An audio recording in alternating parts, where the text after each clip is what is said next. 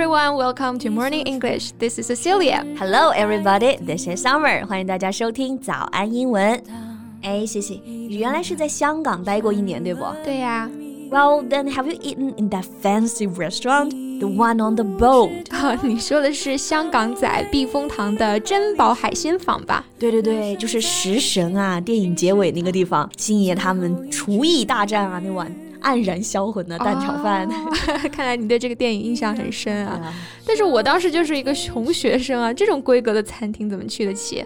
不过现在想一想，还确实有点后悔没去的。为什么呢？因为以后想去也去不了了。这艘船在拖往东南亚的途中遇到风浪沉没了啊！这么一听，感觉还挺伤感的。Yeah, it does feel sad indeed. 感觉就像是一个时代的记忆，曾经的繁华绮丽和风光无限，都随着这艘船沉没了。唉。这就让我想起了一首歌，嗯，我猜猜是不是后会无期啊？当一艘船沉入海底，感觉也不错啊。但其实是另外一首啊，Row row row the boat gently down the stream。I see，万万没想到是这首啊。Yeah, seriously, let's not go overboard with this sad mood。啊，好吧，那就不整这么伤感的。不过 go overboard 这个表达你用的真的非常妙哎，既跟我们在聊的船有关。用在这里呢，意思也特别合适，是吧？哎，那我们今天就来聊一聊啊，跟船有关的一些短语和表达，怎么样？Great，let's do it。OK，那 Summer 先来跟大家解释一下吧。你刚刚说的 go overboard with something 这个短语到底表达什么意思呢？这个 overboard 它本身意思呢是从船上掉下来，嗯，但我们这一讲的 go overboard 并不是指的下船啊，其实就指的是过分的爱好某件事情。或者说呢，某件事情做得过火了。Yeah, this means you do or get too much of something。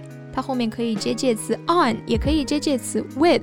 比方说，不要过度的痴迷于健身，Don't go overboard on fitness。你也可以说 Don't go overboard with fitness。Come on, you know I've been working out recently. Don't knock the wind out of my sails. I'm not trying to knock the wind out of your sails.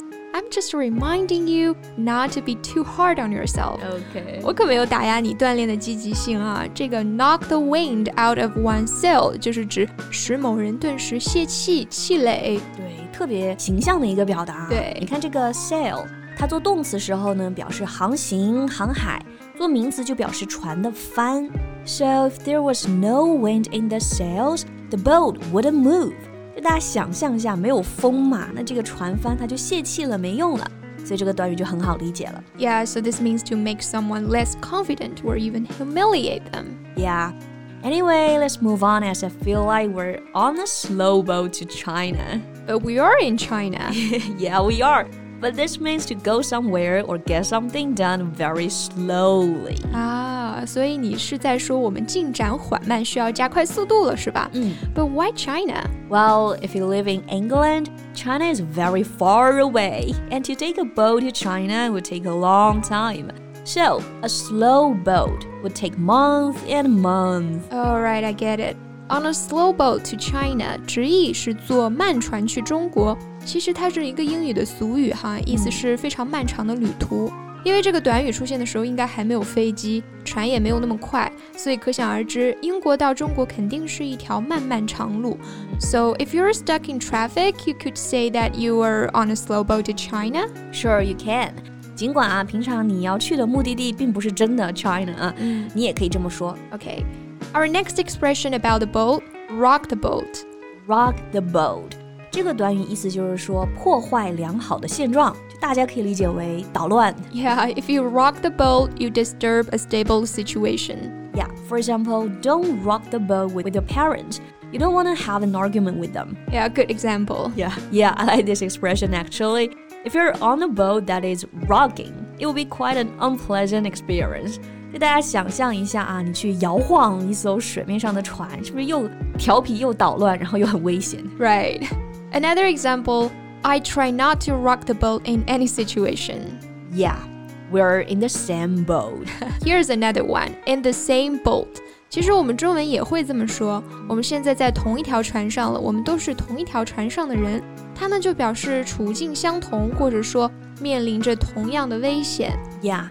to be in the same situation or having the same problem as someone else. I'm in the same boat as Summer. We both signed up for the same yoga class. 对，是的啊，我们最近都报名了同一家瑜伽课，对吧？嗯。And we both regretted it. 不然咱就别去了吧，太痛苦了。No, that ship has sailed. Okay, right, that ship has sailed. 船已经开出去了，事情已经发生了。 其实就是形容为时已晚哈。中文里面我们也有一个船相关的短语，叫做木已成舟，都是一样的意思。Yeah, exactly. You say this when it's far too late to do something or an opportunity is lost. Like when you finally decided that you wanted coffee when I already came back from the coffee shop. Yep, that ship has sailed. Does this saying mean the same as miss the boat? 还有一个短语 miss the boat，意思是不是也差不多呀？嗯、mm,，Yeah, kind of. If you miss the boat, you miss a good opportunity by acting too slowly. Oh, so sort of the same. Mm -hmm. 这个 miss the boat 错过船，它不单单只是指误船，错过机会，还可以表示错失良机。是的，有个很好例子啊、嗯、，like you never got to have dinner at the Jumbo Floating Restaurant， 就是你在香港的时候没有去这个珍宝海鲜坊吃饭，就也可以说是 missed the boat。Right，各种意义上的 missed the boat 哈，literally and metaphorically。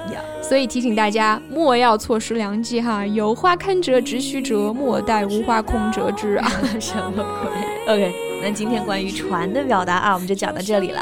Thank you so much for listening. This is Cecilia. This is Summer. See you next time. Bye. 竟是结局。